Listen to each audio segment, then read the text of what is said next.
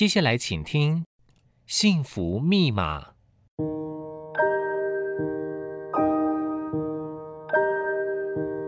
物质的拥有只能带来短暂的快乐，内心的自在跟宁静才是值得追寻的幸福。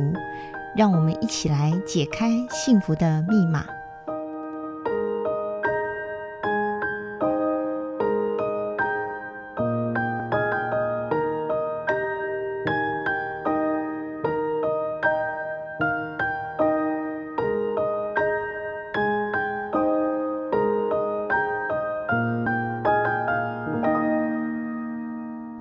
欢迎收听《幸福密码》，我是主持人张丽君 Kimi。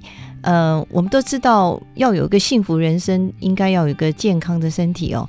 健康是幸福的一个泉源。如果你有再多的财富，没有健康，也一切归零哦。所以健康真的很重要。所以我们今天邀请的一个访宾，就是跟我们的健康，还有我们的最新的呃生医的一个产业很有关系的一位医师，他叫做颜肇鸿颜医师。严医师您好，您好，您好。呃，我们简单介绍一下严医师，他是信创生医的一个创办人哦。是的。那这个生医其实跟我们现在知道的所谓细胞疗法有很大的关系哦。我看过一个报道，就是说美国生物学家乔治戴利他说，如果我们说二十世纪是药物治疗的时代，那我们到了二十一世纪就是所谓细胞治疗的时代。可是，是 没错，没错。对，可是很多人呢都不晓得什么叫做细胞治疗。我们待会再请严医师帮我们慢慢的来介绍哦。好，好的。那我比较好奇的是，您好像大学的时候是学药学，是不是？是的。那后来怎么会想到去改念医科呢？啊、呃，好，谢谢，谢谢主持人。那呃，大概讲一下哈，就是因为呃，我最早哦、呃嗯，是因为呃，我爸妈他们很早就已经移民了，啊、他们大概四十几年前就移民了。嗯，那呃，我是因为呃，早期需要呃呃呃要出国前，哦、嗯嗯，我们需要先完成兵役嘛。啊、哦、啊，对，所以我就念大学。那大学念完了，我把兵役的问题解决了，嗯、那我才出国。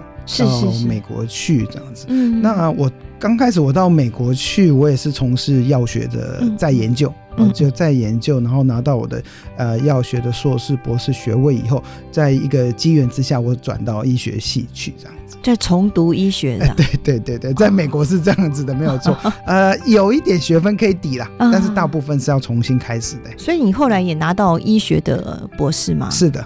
哦，等于有两种博士，一个是药学，一个是医学。对对，对，他们叫医学博士。对，哇，那很不容易。等到 你拿到医学博士的时候，应该都已经快三十了吧？呃，没错，已经三十出头了。的。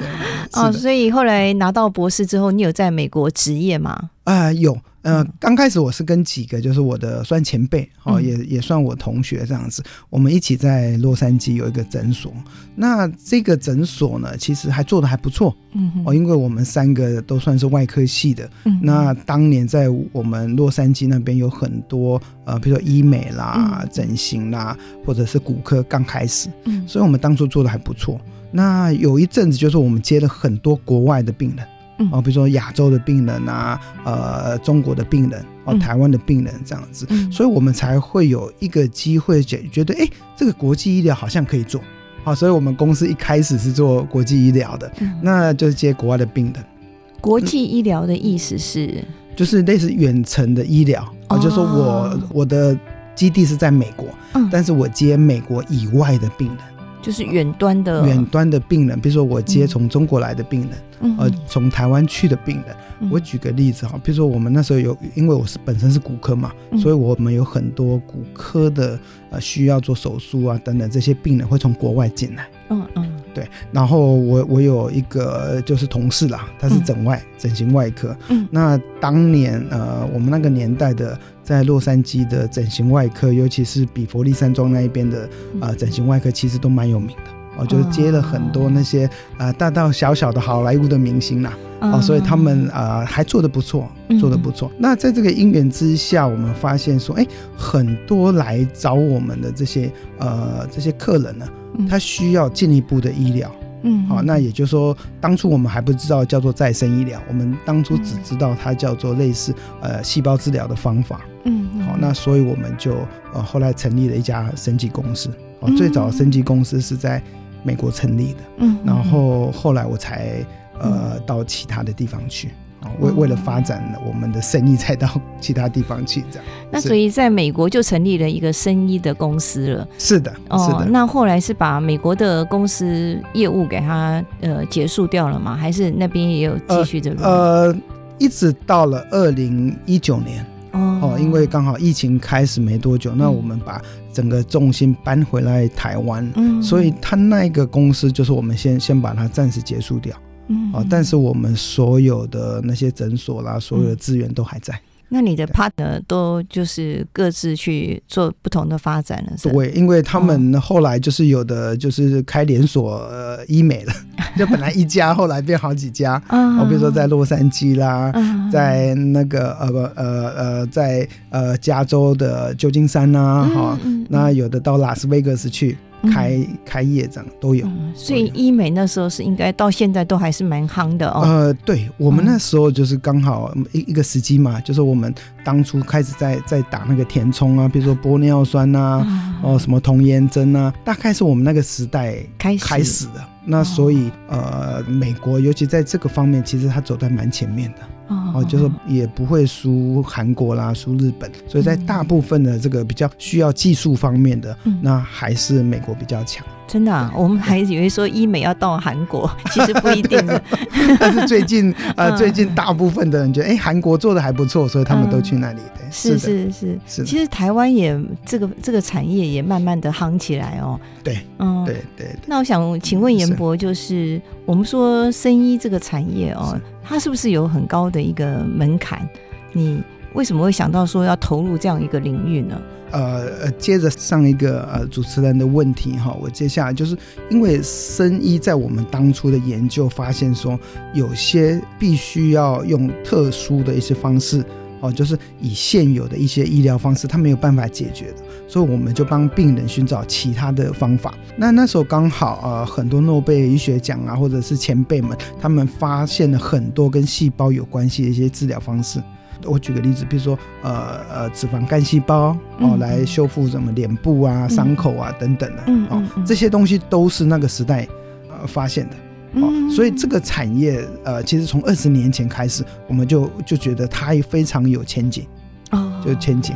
对，那所以我们就呃花了比较多的时间跟人力在这个产业上面。哦，那你们的眼光也是蛮精准的，因为现在讲到生医，大家都不会太陌生。可是二十年前讲到这个生医，它的全名叫生物医学嘛，还是？对，就是生物医学或者再生医学，再生医学或者是细胞治疗都可以这样，都可以，都可以。哦，是是是的。哇，那所以你们是走在蛮前端的，比较前面一点。谢谢。是。那一开始呃，Max 他是在美国设立这样的一个公司。然后慢慢的会把那个重心移到台湾。我想请问这段的因缘是怎么样？你怎么回到台湾来？啊，因为是这样子，就是刚刚有跟各位报告，就是我们做国际医疗起来的，然后我们有很强的一些研发的经验。那那时候呢，呃，我们发现说台湾呃是全世界少有一一些呃可以真正的发展再生医学的地方。我举个例子，就说呃台湾因为它是一个比较自由的地方。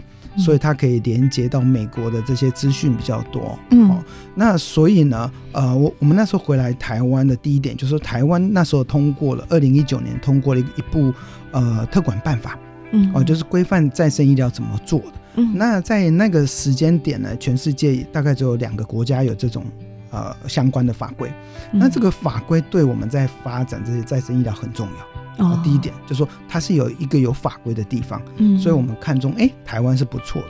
那第二点是因为呃，各位都知道台湾的医疗界的医疗呃人员的素质非常的好，嗯，我相信各位都知道我们的医疗人员的素质是非常棒的。嗯，那我们在发展这个再生医疗的过程呢，嗯，我们需要这些医疗人员，然后包括医师啊、护士啊、研究团队的配合。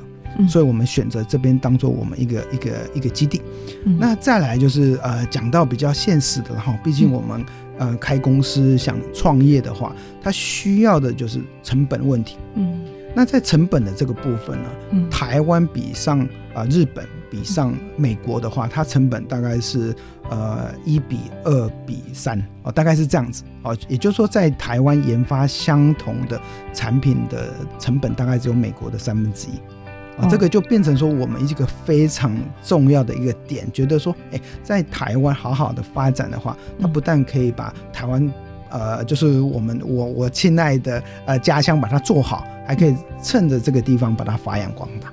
啊、哦，对，是的。所以，呃，你的意思是说，我们这边的研发人员的待遇跟大概美国大概三分之一，是不是？呃，应应该是这么说啦，就说呃，不但是说呃人员的待遇比较便宜以外，嗯、他的比如说他的租金啊，嗯啊，他的这些营运成本啊，啊、呃，会相对会比较便宜一点。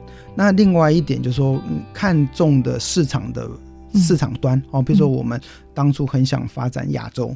嗯，那亚洲的地方，因为呃日本、韩国我们不熟，嗯啊，所以我们最后还是选呃台湾。哦，那另外一点就是中国，我们有尝试去去上海去找过地方，但是因为呃毕竟就像我刚刚讲的，法规还不成熟。嗯，哦，所以我们不敢在在上海做我们的总总、嗯。他们还没有定完这个完备的法令、哦。对对对对，嗯、以目前来讲，也还没有一个相关的呃法规可以依依循。我就譬如说我我想在上海做再生医疗的话，嗯、目前还是不太可以的。那台湾的再生医疗法规对于业者要进到这个产业，是不是有很高的门槛，或是规定的很严格？呃，目前来讲哈。呃，其实台湾呃，台湾这部法规其实已经呃说的比较实在一点的，是有一点点呃比较放水了，放水，就说就说 就说让这些想要从事这个行业的呃这些呃医疗机构也好，这些研究专家也也好，他比较容易入门。哦，呃，相对的反而是比较容易入门。那那入门的呃，就就像以前我们说的入门简单，但是你要把它做出一番事业，其实就。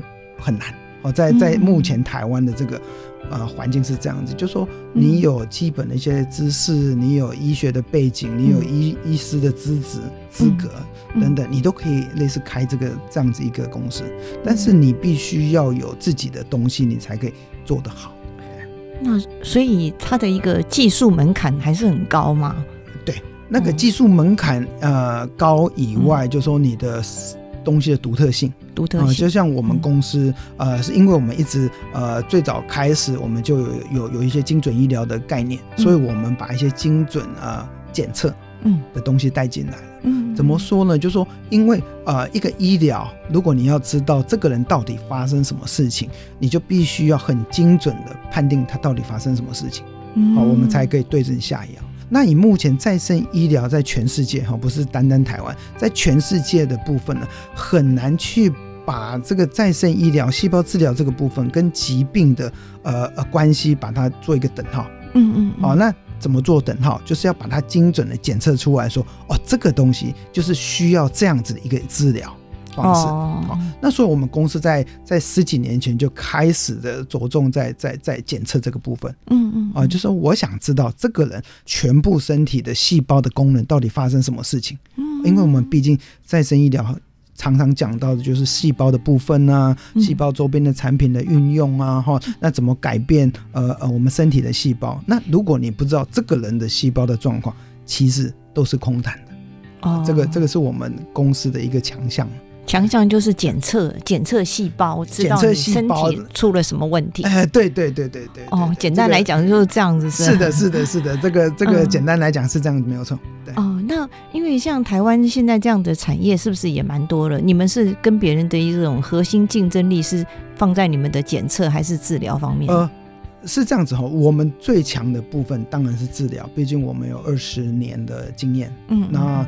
我们从美国开始累积的这些治疗的案例，其实呃已经不是一般的诊所可以赶得上的哦。这个是第一点。那第二点就是检测这个部分，以目前来讲，呃，台湾的大部分的诊所跟医院，它都还没有呃做相关的这些检测。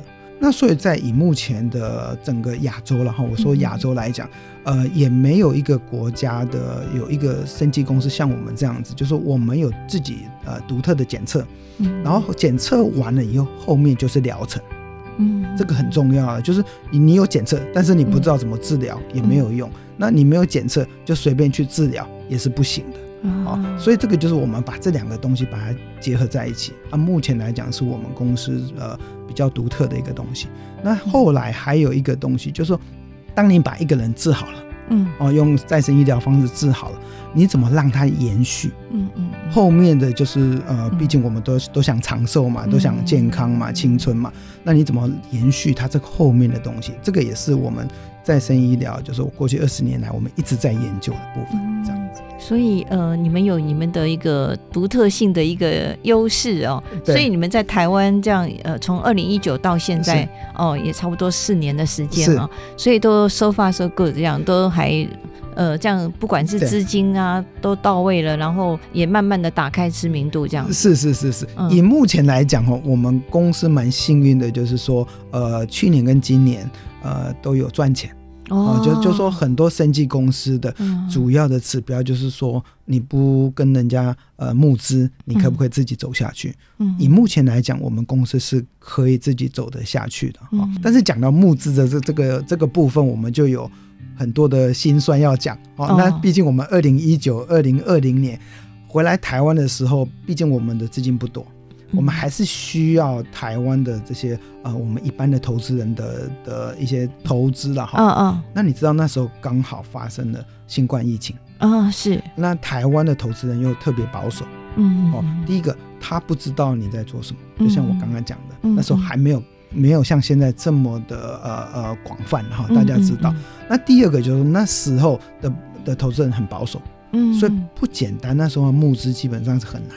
嗯，那所以刚开始我们还是找自己的亲戚啊、朋友啊，把它做出来。嗯、那一直到了前年，然后就是二零二二年。嗯，那二零二二年的时候我们打平了。那二零二三年就是呃也不错哦，就是去年有、嗯、有有赚了一些。那今年呢，我们预计会更好。所以你们有不断的是有那个前瞻性，然后也觉得一步一脚印，慢慢的推这个呃这个再生医疗哦。是是是。那你们算是诊所还算是公司啊？啊，我们是生技公司，嗯、可是也有诊所。公司下面有自己的诊所，哦、然后有自己的呃实验室。哦，就检测的实验室，然后再来就是我们有呃有投资的一些保健保养品的一些相关的部门。哦，所以你们是一条边全部都打到。对对对对，是的，是的，是的。这个很厉害。那我们先休息一会，再来请教那个 Max 他的那个细胞疗法的功能跟种类。我们休息一下，马上回来。欢迎收听由国立教育广播电台跟法鼓山人文社会基金会共同制播的《幸福密码》，我是主持人张丽君 Kimi。那我们今天非常开心能够邀请到信创生医的院长，呃，严兆宏严博士。那他是 Max 哦。那刚刚他有跟我们介绍他为什么会回到台湾来投入再生医疗这样子一个产业哦。那我们一直都觉得生医这个领域好像跟我们一般人的理解是。呃，有一点距离的啊，所以再生医疗，嗯，到底它有什么样的一个种类，或是呃，它的一个细胞治疗，它有什么样的功能？是不是可以请我们严博士帮我们介绍一下？谢谢，谢谢 Kimi。呃，基础上哈，基本上我们在讲到再生医疗细胞疗法的时候呢，呃，它的基础是细胞。嗯、哦，那因为我我们人都是细胞做成的哈，细胞变成组织，组织变器官，然后变成系统，然后我们整个人。所以，我们呃在做再生医疗、细胞治疗的呃这个理论呢，是只要你有什么疾病，推到最后都是你细胞出了问题。好、哦，那所以我们在这个部分呢，才能够用细胞去治疗某些疾病。用细胞去治疗细胞，对对对，用细胞去治疗细胞，哦、或者是用细胞去加强你细胞的功能，这样子。嗯、那所以呢，以目前来讲，目前大家可以用得到的细胞，因为我们要用细胞去治疗细胞嘛，大概可以分为两类。嗯，好，有一类就是呃消除，哦，就是把你身上有的不好的东西，病毒啦、呃肿瘤啦或者过敏源等等清除掉，这一部分我们叫做免疫细胞。哦，免疫细胞。啊，那这个部分就是在你身体里面清除的，清除不好的细胞。对对对，那另外有一群细胞，我们现在可以用的叫做干细胞。干细胞大家比较有听过哎。对对对，那干细胞它基础的呃运用就是在补，好像中医就是你在往上提升，在补，好，再修复，在重建。这个部分，我们会用到干细胞。嗯，那所以我们公司呢，包括现在细胞疗法哦，大概分为呃这两两种，嗯，两种，但是它的运用，嗯，运用来讲，免疫细胞啊，免疫细胞它主要是清除的嘛。好，那干细胞是增加的，但是除了这两类以外，我们还有呃其他周边的细胞周边的产品，好，或者细胞内的这些的产品，好，那所以基本上啊，细胞疗法在我们公司来讲可以分四大类，嗯，好，第一类就是免疫细胞疗法，哦，主要是去消除哦，比如说肿瘤。病毒啊，比如说新冠病毒、过敏原的消除，用免疫细胞。第二个用干细胞啊，现在很多干细胞，譬如说呃呃膝盖的修复，嗯嗯，哦，比如说呃用软骨细胞，然后我们呃呃之前比如说八仙乐园的烧烫伤，哎，我们用脂肪、用皮肤细胞去修复，哦，这些干细胞去修复它，那这个是修复的部分，嗯嗯，那再来就是有一些细胞呃周边的产品，那因为我们人跟人是用。话我讲话您听得懂这样子，但是细胞跟细胞它不会讲话，嗯，它必须释放出一些细胞的讯号，嗯嗯，好，去给另外一个细胞了解。所以我们在细胞周边，它每天会释放出很多的讯息，嗯嗯，好，就是一些化学的成分。那这些东西收集起来，它也有它的治疗或是增进的作用。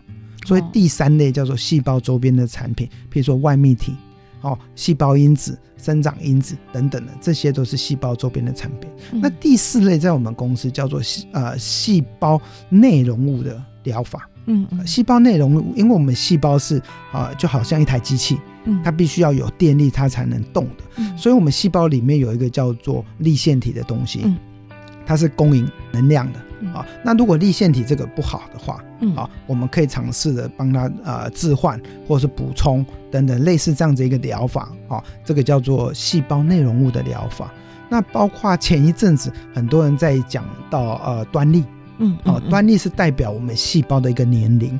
那很多人呃想说，如果端粒越长的话，啊，它细胞越年轻，嗯，哦，所以呃，这个就有有有人说，哎，它是可能是让我们呃青春永驻的一个方法，啊，让你的端粒可以不快速的变短，啊，长长呃长期的维持一个一个一个长度的话，啊，那个就叫细胞内容物的一个一些疗法，啊，那这四大类呢，构成了我们细胞疗法的一个种类，所以这四种就是一起同时进行吗？还是说有一个？程序先做免疫细胞，然后再做干细胞这样子的。一般来讲哦，最早是检测哦，就是我刚刚讲的，有一个叫做免疫细胞检测的，检测出来才知道你身体的这些细胞的状况。然后如果你需要清的话，哦，比如说你身体有肿瘤，你就不能先打干细胞。嗯。你有肿瘤的话，你就要先用免疫细胞去把它清除掉。嗯然后呃后端呢再接干细胞，那那个外泌体。嗯，或者是立腺体这个东西，就是在我们治疗过程当中，它会配合的。哦，哦。那所以细胞疗法或再生疗法，它的概念，它是一个呃，我们叫做呃疗程，它应该是一个疗程的概念。嗯，哦。那很多人觉得说，哎、欸，我今天打一针细胞是不是就会变好？不是，它是一个疗程。那这个疗程有可能一个月、两个月或是三个月，哦，它才会让你身体的细胞真正得到改变。哦，那我比较好奇的是，哎、欸，那我们细胞疗法跟我们一般的传统医学的那种，它会不会有什么抵触？那因为一般传统医学大部分就是，哎、欸，有发现有病，我们就用开刀治疗哦，然后那如果改用细胞疗法，会不会错失了那个黄金时期？比如说我今天得了癌症，我到底是要用这个还是要用那个？会 confuse 这样？嗯，因为呃是这样子哈，因为呃我们现在。好，现在的疗法，比如说我们像二零二四年哈，现在的疗法基本上我们可以分为三大类，嗯，就是物理性的、化学性的跟生物性的疗法。嗯，那物理性的就像您讲的开刀，嗯，哦，或者是放射线等等这些物理性的。嗯，那化学性的就是吃药，吃中药、吃西药、吃保健品，这些都是化学性的。那再来就是化疗也是化学性，对。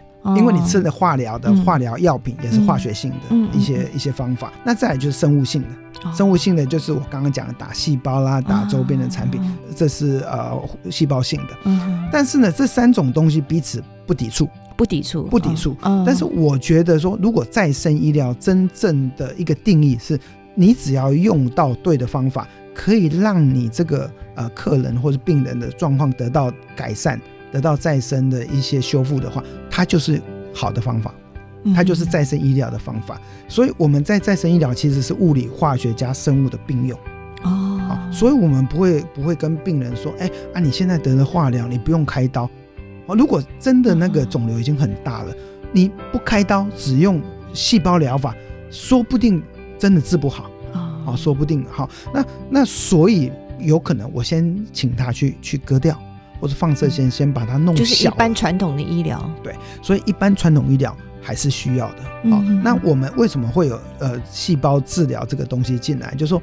呃，我举个例子，比如说有些时候开刀开完刀以后，它可能割没有割得很干净，哦，有可能复发的这个危机。哦、那你现在用细胞治疗，就有点像保护你身体，嗯、然后把那些跑出去的那些肿瘤细胞都把它清掉，哦、那这样不就没有事没有问题了吗？嗯、所以细胞治疗，有些人会把它当做治疗的一个方式，跟一个预防的方法啊。哦，现在现在治疗，然后预防将来再复发的一个。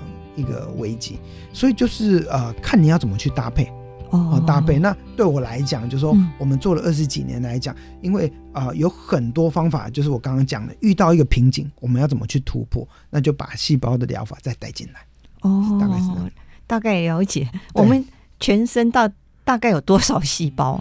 呃，基本上哈是这样，如果是七十公斤的成年人，嗯、大概有七十兆克细胞。哎呦，七十兆克的细胞。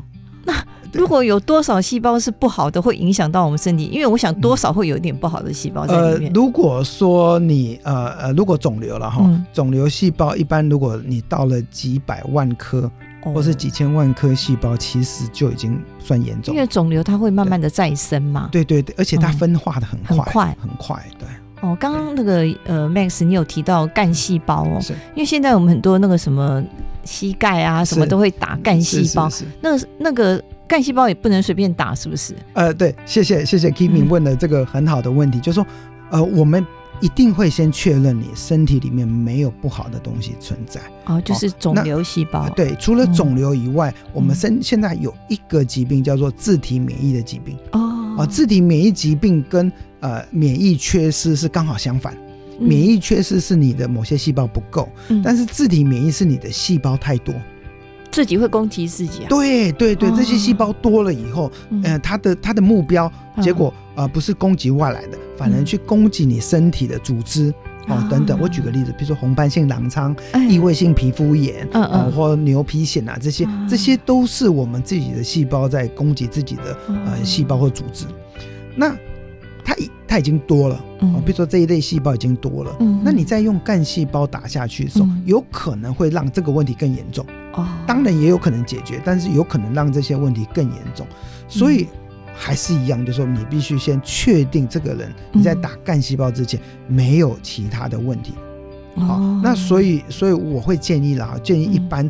大家你，你你如果你真的想做干细胞治疗，哦，干细胞治疗是很好的，嗯，哦，就像我刚刚讲，有些纤维母细胞啦、脂肪细胞是很好的，嗯、但是你要确定，就是说，呃，我举个例子哦，你没有没有没有那那个那个病人没有皮肤癌。啊，要不然你皮肤癌，呃，他已经有点皮肤癌的现象，你再打下去，那不是更糟糕吗？对，好，所以这个问题我们必须要先判定的很清楚。那、嗯、那过去一阵子哈，就全世界也有也有一些案例哈，就说呃打下去的结果不是我想要的结果，嗯，这个这个都会有很多很多的案例这样。哦，了解。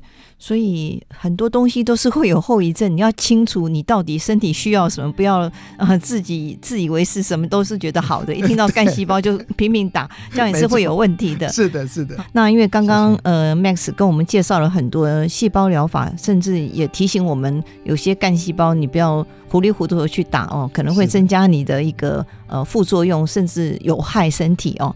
那其实我们一直都觉得细胞疗法是真的那么神吗？它它是不是会有一些后遗症，或者是说它应该是要有一些配套措施，对不对？啊、呃，对，因为就像我刚刚讲的，呃，因为细胞打下去，它会改变你细胞的身体里面细胞的一些状况。那有些细胞我们也不希望它太多。嗯啊，太多的时候，它其实会对身体有造成一些啊不良的影响啊，这个就是我们所谓的后遗症的发生。哦，那啊、呃，那我也曾经看过有些呃打完细胞以后，它会有，比如说简单一点的，会有一些红疹。哦，红疹，那有些呢，它就是会呃，譬如说有一些心肌炎、脑膜炎这些比较不想看到的这些后遗症的发生。哦，嗯，那但是呢，呃，对我们比较正式的一些细胞疗法的这些人来讲，细胞疗法就像我刚刚讲，它是一个疗程。嗯嗯，疗程除了检测以外，就说你什么时候打细胞，打多少细胞，打在什么地方，后续要相对应的要配合什么样的东西，它是有一个固定的模式的，嗯，固定的模式。那我简单一点来讲好了，很多人觉得说打完细胞以后，哦，譬如说有有些人说啊，我打完细胞以后，我是不是什么东西都可以吃了？哦，呃、那个 相反的哈啊，因为我们过去二十年来，就是在在打完细胞的时候，我们有两个东西是非常需要注意的，一个叫做细胞饮食。哦，有这种东西、啊。对，一个叫做细胞运动。哦，好、哦，就是说你打完干细胞或是打完免疫细胞以后，嗯、你的饮食必须特别的注意。我举个例子好了，嗯、我会建议客人打完细胞以后，不要吃一些红肉，红肉包括牛肉、羊肉这些少吃。嗯，好，然后有些发酵的东西啊，因为我有很多朋友他喜欢吃啊，我们台湾有那个豆乳嘛，哦，豆腐乳啊，豆腐乳这些这些发酵的东西你要少吃，嗯，好，那这些对免整个免疫系统它会有一些影响哦，这些东西，那呃类似的哈，类似它有一个就是我之前出过一个呃细胞。治疗哈，就是细胞饮食的这样子一一个呃文章哈，我之前有出过。嗯、那再来就是细胞的运动，嗯，那打完细胞以后，为什么要限制一些运动，或是要做哪些运动？我举个例子好了，像我们以前在打膝关节，打 PRP，嗯嗯对，那现在呃已经进展到用软骨细胞去修复我们的膝关节。那你要知道，活的细胞打下去，其实你要有让它有时间去附着，去帮你做修复。嗯所以大部分打完这些细胞的人，我们会限制他关节的运动。哦，这样子啊？对对对，比比如说我们会让他有一个护膝，然后或者是限制他运动大概几个礼拜时间，让他的细胞真的能够得达到修复的目的。嗯，不要一打完就去爬山啊，去干嘛？很多人是就用掉了，很多人浪费了。像我们之前遇到有些。呃，客人就说啊，我打完呃这个 PRP 以后，我明天要去爬山，我就说千万不要做这种事情，这个这个其实是一个伤害啊，也是也是浪费你的钱啊。反正你你你要嘛，你就好好的让它能够有修复的时间。嗯，好，那这个就是我所谓的细胞的运动。哈，细胞运动就是你打完细胞以后，你可能不能够背负重很重的东西，所以你不能去做重训。哦好，那你也不能呃用跳的，哦，比如跳，你不能去跳水啊，跳那那些都不可以，你也不能够呃去爬很剧烈的山，那些都不可以，就是限制一段时间的，所以那个叫做细胞运动。哦，那无非就是呃简单来讲，你打完细胞以后，就把你自己当做你是小 baby，哦，就是新生的 baby，你一岁新生的 baby 就是吃完奶就睡觉，吃完奶就睡觉，那所以你就会长得很好，长得很快的。类似的这样的一个概念是，所以我觉得这个再生医疗或者是细胞疗法，它是一个合并治疗的概念哦。没错，是的，是的，是的。不要以为打一针下去，你你的问题全部解决，它不是神呐，不是神针呐，真的打下去你什么问题，然后你马上回春二十岁。那如果是这样的话，每一个人都这样哦，那对对啊，那你们可以得到不知道多少个诺贝尔医学奖。是的，是的，这个这个是目前来讲达不到的，达不到，达不到，说打一针就会。回春这个，所以对，因为刚刚严博你有讲到说是一个疗程的概念哦。是。那如果诶、欸，因为我们都觉得细胞疗法虽然很好，可是它的价格好像不是一般人能够负担得起哦。是。那如果我没有那么多钱，我只能做其中一部分，那这样好像效果又不是完整哦。是。所以就会让人家觉得说，嗯，虽然再生医疗是未来的趋势，可是呃，治疗的费用如果让一般人觉得像是天价的话，嗯。呃大家是可望而不可及哦，是是是是。那未来有没有可能它的一个呃普及化，会让这个价格会变得更亲民，让更多人能够受惠？是的，呃，这个是一定会的了哈。嗯、我举个例子，比如说现在美国有出一些再生医疗、细胞疗法。哦，他可能一个疗程要要四十几万美金，甚至有得到一百多万美金。但是呢，他们也在想，哦，这些药厂也在想，这些细胞疗法将来的价格可能是现在的十分之一以下。那很久以后了吧？呃，那那有可能这个这个产业快速蓬勃发展的过程，它就会达到这个样子。那我们公司其实呃十年前就想到这个问题了。哦，就是因为细胞治疗，我最早期就是呃，在美国那些细胞治疗，可能呃要我举个例子哦，比如说你打一针，可能要三万块美金，可是现在在台湾，可能呃三分之一都不到。好，那我们在这个过程当中，我们公司会自己去把这个成本降低，嗯嗯嗯，然后降低无非就是呃，你找出一个新的方法。好，或者找出新的一个制成，嗯、那或者是说这些来源的这这些成本降低，嗯，好，那你公司的费用降低以后，嗯，这些东西慢慢慢慢的成本会降低。嗯、那再来就是当你使用者多的时候，嗯，譬如说我举个例子，我呃呃很多公司在养干细胞，嗯、那养干细胞如果他只有五个客人，他就为了五个客人养这一堆细胞，他就划不来。那如果你有五百个客人，那他养这一堆细胞就划得来。嗯，好，那其实是这样子一个、嗯、一个概念，其实就是因为现在台湾呃目前也不是很普遍，嗯嗯，好，那大家很多还在怀疑它的效果跟它的方式，嗯、所以真正想拿钱出来的那些人就会觉得现在比较贵，嗯嗯，是真的比较贵，哦，嗯、那所以这个第一个就是以目前来讲，它的空间会。降低，呃，未来很快就会降低了哈。譬如说现在是二零二四年的年初嘛，嗯、那我们今年呢，我们公司呃以前是比较小的一个 GDP 实验室，那我们将来会扩大，嗯啊，扩大扩大以后产能拉高，但是我们的人员成本差不多的时候，我就可以把价格降低。哦、嗯，啊，是这样子，所以一直以来它会降低。然后再来就是，呃，讲到一个重点，就是很多人觉得说再生医疗细胞。呃，治疗是重点，就是打细胞的那个点是重点。其实不是，重点是你前后的搭配。嗯，比如说，我我举个例子，譬如说，有些人说啊，我打干细胞，呃，我会不会让我的糖尿病解决？嗯，啊，但是糖尿病要解决，不是打细胞的问题，是你怎么改变生活习惯。嗯，好，那这个生活习惯是在治疗前跟你治疗后都要的。嗯，那个成本很低，那个成本基本上。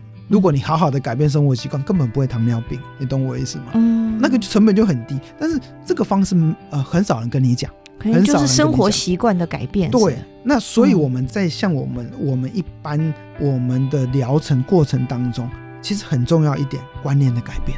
嗯，哦，观念的改变搭配细胞疗法，它才能够百分之呃九十以上的效果，然后不敢说百分之百，它才会有很好的一个效果。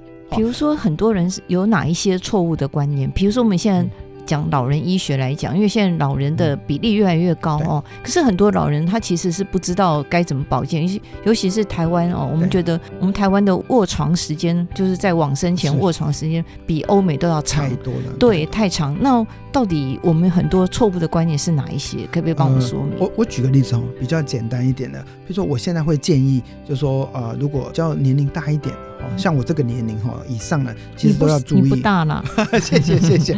呃，我举个例子啊，呃，比如说我们一天都要吃三餐，对。但是很多人把重要的这些东西，或是重比较吃的比较多，放在晚餐。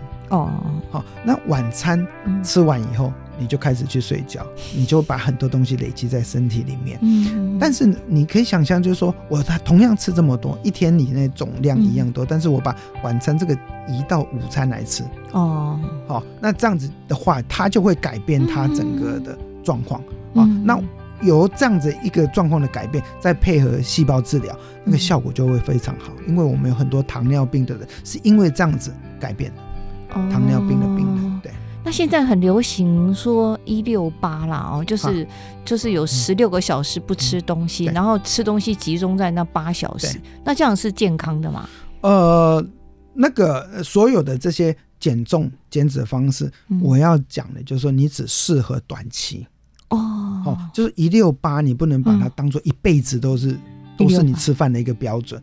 哦，那那个可能对身体来讲不是非常的好。哦，所以你还是得回归到正常你饮食的习惯。那你正常饮食习惯只是把它内容物调掉。嗯、那因为很多人，比如说呃，很多年轻人现在很喜欢喝波霸奶茶。